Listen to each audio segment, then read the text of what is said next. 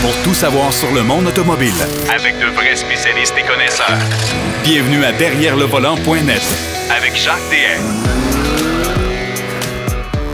Je vous souhaite la bienvenue à votre émission Derrière le volant. Derrière le volant, d'ailleurs, qui est maintenant pour euh, le prochain mois présenté par les Fiat Transporteurs de l'Est de Transport RDL. Deviens chauffeur chez nous maintenant et comble ton besoin de liberté. Deviens transporteur de l'Est. Alors moi, je vous invite à aller sur bondrive.ca si euh, ce métier vous intéresse. On cherche des chauffeurs désespérément. On a besoin de chauffeurs. Et euh, c'est une société qui a une excellente réputation. Alors moi, je vous, euh, je vous encourage fortement.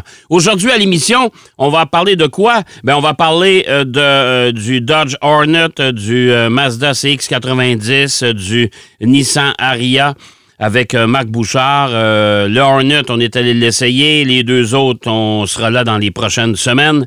Et on va parler du Lexus RZ. Euh, bien sûr, j'ai eu la chance d'aller l'essayer du côté euh, européen.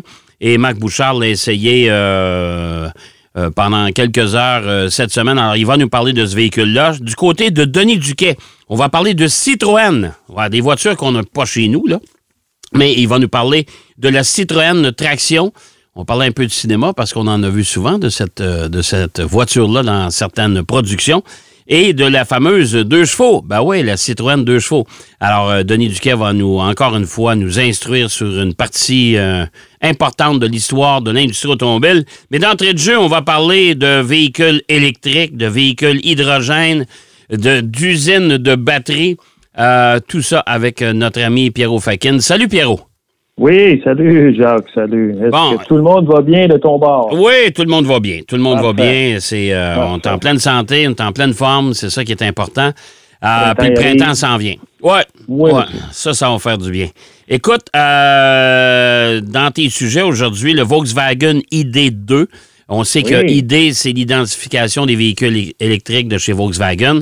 Euh, le ID2 qui a été, bah, c'est un croquis, on s'entend. Le véhicule n'était pas euh, en vie. C'est? Un concept, comme Ouais. ils disent. Mais c'est une Golf. Moi, je regarde ça, Ouais, c'est une Volkswagen ben, Golf. Oui, pour avoir vu le, le profil, euh, pas tellement le devant, mais le profil quasiment trois quarts arrière, là, euh, ça, ça ressemble à une Golf. Peut-être, je te Ouais. dirais, en, en version légèrement plus compacte, un peu Ouais. plus courte. Euh, mais euh, c'est que Volkswagen a une, une idée très, très claire avec euh, ce véhicule-là. Euh, ils veulent vraiment démocratiser le véhicule électrique en le rendant le plus abordable possible. Ben ouais, on parle de euh, véhicules de, de quoi? De 25 000 à peu près? C'est pas cher. En fait, ça, c'est là. 25 000 euros. Euros, ah bon, OK. On fait la conversion. OK. Mettons, Ouais. même, même, même- même à 30 000 tu sais, mets-les à 30 000 Jacques. Euh, 30 000 Pas cher. Canadiens, euh, cher. c'est un véhicule qui commence à être vraiment intéressant parce que ce qu'il propose, c'est quand même une autonomie de 450 km. Ben, c'est ça. C'est là que Euh, j'étais pour te poser la question parce que j'entendais déjà les critiques de beaucoup de monde disant Ouais, il sera pas cher, mais il n'y aura pas d'autonomie. Mais 450 Ben, hein, km, 450 c'est wow. Jacques, euh, tu sais, Ouais. notre voiture à essence aujourd'hui euh, fait combien à peu près? On est là, là, à 450. Ouais, c'est là-dedans. C'est dans ce c'est registre-là. là-dedans, C'est là-dedans. Ouais. Maintenant, il s'agit que tout ça soit stable euh, à, à 365 jours par année, là, hein, c'est- surtout dans notre climat. là. Ouais, ça, c'est moins sûr, mais, euh, c'est pas grave. Ouais, c'est ça. mais euh, les, les, les dirigeants chez Volkswagen euh, misent beaucoup là, euh, sur, euh, sur euh, ce, ce, ce modèle-là qui va être développé dans un premier temps pour l'Europe. Euh, on sait que l'Europe a des politiques euh, extrêmement sévères, en fait, de, de, de véhicules électriques et de, consommation de, de, de CO2 et ainsi ouais. de suite. Alors, euh, c'est le premier marché. Ensuite de ça, euh, j'ose croire que euh, le marché canadien, selon moi, va être un très bon marché pour ce genre de véhicules-là. Les États-Unis, oui et non, dans le sens qu'ils sont tellement fervents de VUS et de gros véhicules encore. Ouais, c'est ça. peu, Ouais. Qui est un peu l'antithèse, genre, que des, des, des véhicules électriques. Là. Tu, si tu veux être efficace, il faut réduire euh, la, la grosseur de, de- de- et la pénétration de coefficients. De, Ouais, mais euh, tu sais, il fut, il fut quand même un bon bout de temps. Moi, je me souviens euh, quand j'avais fait l'essai de la Mini électrique, euh, Mm-hmm. la version qu'on connaît actuellement.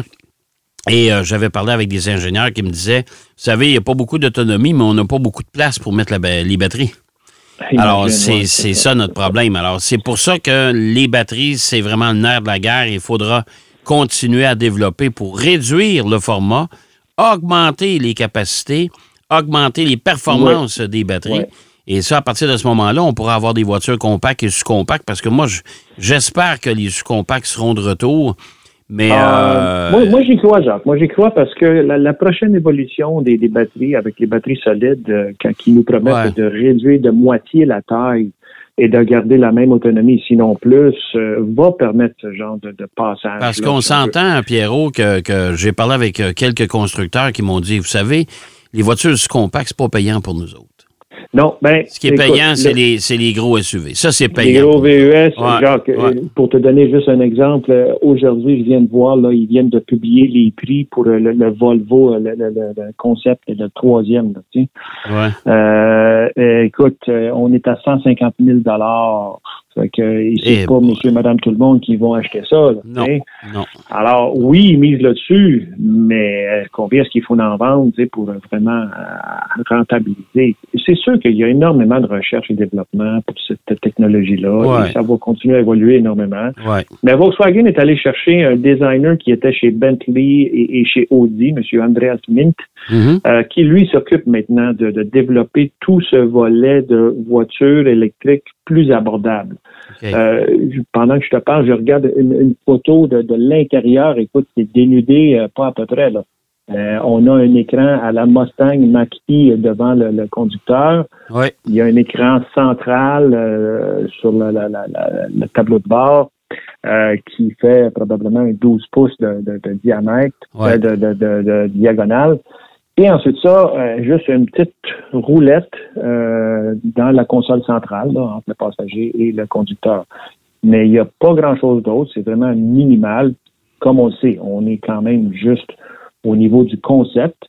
Mais Ouais. ce qu'on nous promet, c'est d'avoir un moteur qui va développer l'équivalent de 222 HP, Bon. qui est quand même euh, assez puissant. Là, Ben ouais, ça avec ben une GTI, euh, c'est- semblable en termes de puissance. Ouais, tout à fait. Euh, et comme la plupart des constructeurs nous disent qu'ils vont les charger à 80% en à peu près 20 minutes. Donc, Bon, ça, c'est une bonne nouvelle aussi. Le 20 minutes, c'est quand même. euh, 20 tu sais, minutes, c'est quand même bien. De Ben 10 ouais, à 80 ben ouais. là, tu sais, Ben ouais, Il faut ben voir si c'est vraiment ça. De- on parle aussi de la capacité de recharge, je pense, d'être 350 kW. C'est quand même bien. On a, là, reste à voir comment Volkswagen va euh, euh, faire le marketing de tout ça. Et, Ouais. euh, souhaitons-le, va l'amener de ce côté-ci possible. Ben, écoute, euh, espérons-le. Euh, maintenant, du côté de Kia, on a présenté la version, en tout cas, la- la- l'allure définitive du Kia EV9, euh, le gros SUV de chez Kia, qui va remplacer, ben écoute, c'est un Telluride, mais façon, façon euh, EV. Ouais. Oui, Euh, c'est un Telluride. dans En le même temps, ouais. je suis d'accord avec toi, Jacques. Ouais. C'est- le, le volume du Telluride. Et, et d'ailleurs, le EV9, euh, c'est c'est- c'est dévoilé euh, sans, sans, sans secret. Là. Il- il va, la technologie qu'il va avoir sur le EV9 va aussi s'appliquer sur le Telluride et évidemment du côté de Hyundai vers le Palisade. Ouais. Euh, mais, mais je te dirais qu'au niveau design, c'est euh, intéressant. C'est très, très futuriste. Euh, c'est très Oh, carré. Ouais. Euh, je te dirais que ça ressemble beaucoup. je viens de voir passer un, Kia Soul, le nouveau Soul. Euh, il- Ouais. Je trouve qu'il y a vraiment des Ouais. éléments du Soul qu'on trouve là-dedans, là, surtout l'arrière, les lumières arrière, les toits arrière. Euh, mais euh, c'est un véhicule qui est quand même euh, d'un gros volume. Là, Là, on parle de, de trois rangées de sièges. Euh, on l'a vu dans sa forme concept au show de Los Angeles en 2021, sur le salon de l'auto de Los Angeles. Mais euh, il y a une chose, une particularité de ce véhicule-là, c'est qu'il a les sièges du- de la deuxième rangée qui se retournent de 180 degrés. Donc, Ouais, les- pour les faire fameux, face euh, au, euh, au passager arrière. Mais quand tu regardes la photo, la, la photo Ouais. comme faux, Pierrot, je sais Ouais. pas si tu as remarqué, Ouais. mais l'espace pour les jambes, là. aïe aïe. Hein? Je suis content que tu le mentionnes parce que je m'en allais te dire la même chose. Ouais. Quand j'ai vu ça, j'ai dit en photo, c'est bien beau. Tu as des sièges en vis-à-vis, donc parfait. Ouais. Le monde se regarde et tout ça. Mais à moins que ce soit des enfants de chaque bord avec les pattes, juste les pattes qui dépassent, là, euh, les genoux vont se cogner solides. Sais. Ah, que ouais, ouais, ouais, ouais. C'est beau en, en théorie, puis là, on dirait qu'en pratique, là, ça va vraiment exister, là, parce que c'est- comme ça, là, ça, ils viennent de le dévoiler. Ouais, mais moi, je peux te dire, pour avoir en- en- monté à bord de, de, de, de navettes, si tu veux, du côté européen, ça arrive souvent Ouais. qu'on vienne nous chercher avec des véhicules où les sièges, justement, sont inversés comme ça. Et euh, je Mhm. peux te dire que assis dos au chauffeur, euh, dans le sens contraire euh, de, de, de la circulation, là, de, de la direction de la voiture, là, Ouais. euh, il y en a qui vont avoir mal au cœur aussi. Fait que Ah, euh, absolument. j'espère. J'espère que c'est. c'est, euh, les- les- je pense que les gens vont vouloir revenir à la position normale et regarder en avant et non pas regarder d'où on vient. C'est Ben, sûr. c'est- sûr qu'au moins dans ce cas-ci, tu as le choix de te remettre en mode Oui, oui. normal, là, Mais, fait. mais de le faire en vis- de le faire en vis-à-vis comme ça, et surtout considérant que maintenant, les véhicules électriques, la particularité de ce véhicule-là, apparemment, c'est c'est que le plancher est complètement plat. Ouais. Donc, s'il est si plat que ça, pourquoi qu'on peut pas augmenter de ne serait-ce que 4, 5, peut-être 6 pouces l'espace entre les Ben deux ouais, qui sont en vis-à-vis? Ouais. Ça, ça serait pas mal intéressant. Mais euh, Kia s'en vient avec ça et, et- et dans les dans le marché des véhicules électriques à trois rangées, euh, c'est présentement c'est vraiment très très limité. Tout ce qu'on a, ouais. c'est le Model X de Tesla, euh, qui est quand même pas loin de 100 000 Euh, Après ça, Ah, OK, on- 100 000 on- et on plus, a- ça, ouais. ouais. 100 000 et plus. On a Mercedes-Benz, le EQS, le VES, euh, qui, lui, commence à peu près à 105 000 US. Ouais, Puis le seul autre, en plus de ça, c'est le Rivian R1S, ouais. qui, lui, est un peu moins cher, mais quand même, on est... sais, En canadien, là, on, on frôle toujours le 100 000 Ouais, mais on veut-tu acheter un Rivian? Un Rivian, on sait, on sait toujours pas Euh, si la compagnie On est ne viable. sait pas qu'est-ce qui va arriver avec ça, parce que les autres aussi, euh, tu sais, partir un, un- un constructeur, un manufacturier nouveau, là, Oh, ouais. c'est des défis énormes, Oui, tout énormes. à fait, ça tout prend à fait. beaucoup, beaucoup, beaucoup d'argent. Bon, on Fait sait. que, euh, euh, EV9, Ouais. Intéressant, ouais, on va voir, on va attendre de, que ça arrive sur le marché, puis on pourra. euh, avec tous parler les plus détails longuement. techniques. Ouais, tout à fait. ouais. Hyundai, euh, on sait d'ores et déjà qu'on travaille très fort euh, chez certains constructeurs sur des solutions alternatives à la voiture électrique, dont l'hydrogène. C'est probablement la- Oui. la, la- la technologie qui est la plus populaire actuellement. Et chez Hyundai, on veut construire des camions lourds qui vont fonctionner Oui. à l'hydrogène. Une division de Hyundai qui s'appelle Hyundai Doosan Infracore qui euh, accélère, dans le fond, le développement de ces moteurs à hydrogène. Ils travaillent déjà dessus. Euh, eux, l'objectif, c'est de produire ces moteurs en masse euh, d'ici 2025. Donc, euh, Eh quand boy, c'est dans deux proche, ans, ça. Euh, c'est Ah ouais. dans deux ans. Fait que tout ce qui est camion lourd, véhicule lourd, vont euh, probablement, qui sont produits par Hyundai, évidemment, vont être munis d'un moteur à combustion interne à hydrogène. Et euh, ce moteur-là, les données techniques qu'on a, c'est qu'ils vont produire dans les environs de 402 chevaux, 300 kilowatts, euh, et euh, 1700 Nm à 2000 tours. Fait que c'est quand même des, des, des, des, des couples qui sont assez élevés, et c'est ce qu'on veut pour des camions lourds. Mais la beauté de tout ça, c'est que ces camions-là, ben, en fait, les moteurs vont satisfaire pas mal d'exigences au niveau européen et même nord-américain. Ils vont réduire de 90 euh, des émissions euh, et ils vont atteindre le zéro CO2 euh, très, très bientôt. Ouais. Et en plus, une la charge, c'est 10 minutes. En 10 minutes, évidemment, Hey, faut, hey. faut qu'il y ait une, une, une station à hydrogène. Ouais, c'est ça. C'est, c'est- ça, ça écoute, euh, on avertit les gens tout de suite. Vous ne verrez pas ces camions-là sur nos routes là, parce qu'on n'a pas d'infrastructure hydrogène au Québec. Non, Il y a une station à. Québec et une, je ne sais pas si elle est ouverte euh, actuellement, mais sur la rive sud de Montréal. C'est tout.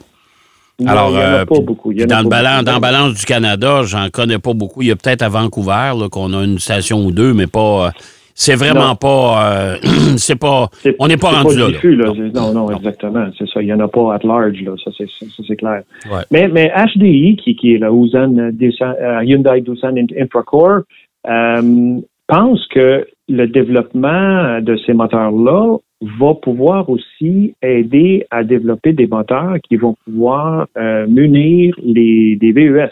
Les VES, un peu comme, si on regarde, Ouais. on vient de parler du Kia E- EV9. Ouais, là. ouais, ouais, Bon, ben, au lieu d'avoir une version entièrement électrique à batterie, ben, on pourrait l'avoir à hydrogène aussi. Ouais. Euh, et là, là, ça commence à être intéressant. Là, là, là, là, je pense que, genre, tu, tu sais comme moi, ça va être du lobbying euh, par les manufacturiers envers les, les, les, les, les gouvernements Ouais. pour euh, élargir euh, la, la, la distribution des, des, des réservoirs à hydrogène. Ouais, mais moi, je peux te dire qu'au Québec, on n'est pas très chaud à, ce- à cette idée-là. hein. Même Hydro-Québec Ben, n'est parce- pas très porté vers l'hydrogène. Non, c'est ça, Je exactement. ne sais pas pourquoi. Là, ils veulent- évidemment, ils ne veulent pas non plus cannibaliser euh, leur vente d'électricité, mais en même temps, il faut comprendre que les infrastructures électriques au Québec, ce qu'on est capable de fournir en électricité, euh, si demain matin, euh, on double, on triple, on quadruple le parc automobile en véhicules électriques, Ah. on ne pourra pas recharger Ben non, tout le ben monde. Ça marche ça, pas, là. exactement, exactement, Jacques, c'est- ça. Et, et- et en plus, si on passe à, aux, aux gigafactories qui, qui vont, vont euh, produire toutes ces batteries-là, Ouais. euh, on s'en va vraiment pas dans le bon sens parce Non. que ces gigafactories-là, d'ici 10 ans, vont euh, euh, augmenter de 10 fois euh, Hey. le- le- le- leur capacité et leur empreinte. Donc, euh, c'est pas la solution ultime d'aller vers tout ça parce qu'on on passe à côté du but. tu sais. Et il y a une, une récente étude euh, par, par la SOMO, SOMO, c'est une organisation une multinationale euh, qui, qui fait un centre de recherche sur les multinationales qui euh, a fait un, un papier là-dessus qui parle justement que les gigafactories, euh, si tout le monde s'en va vers l'électrique, ça va être très nocif pour l'environnement à cause des, de l'extraction des différents minerais. Bon, pays, alors, euh, euh. Alors, on change, on change le problème de place. Ben, c'est ça. La solution, Ouais. c'est de réduire la taille des véhicules. Ouais, je pense que oui. les- Ouais, tout à fait. On le dit souvent, hein? Ouais, mais ça, on verra bien. Écoute, mon cher Pierrot, c'est déjà tout, encore une fois. Hey boy! Ça va vite, Ça va hein? vite derrière le volant. Oui, ça va vite derrière le volant. Et puis, évidemment, on va se reparler la semaine prochaine.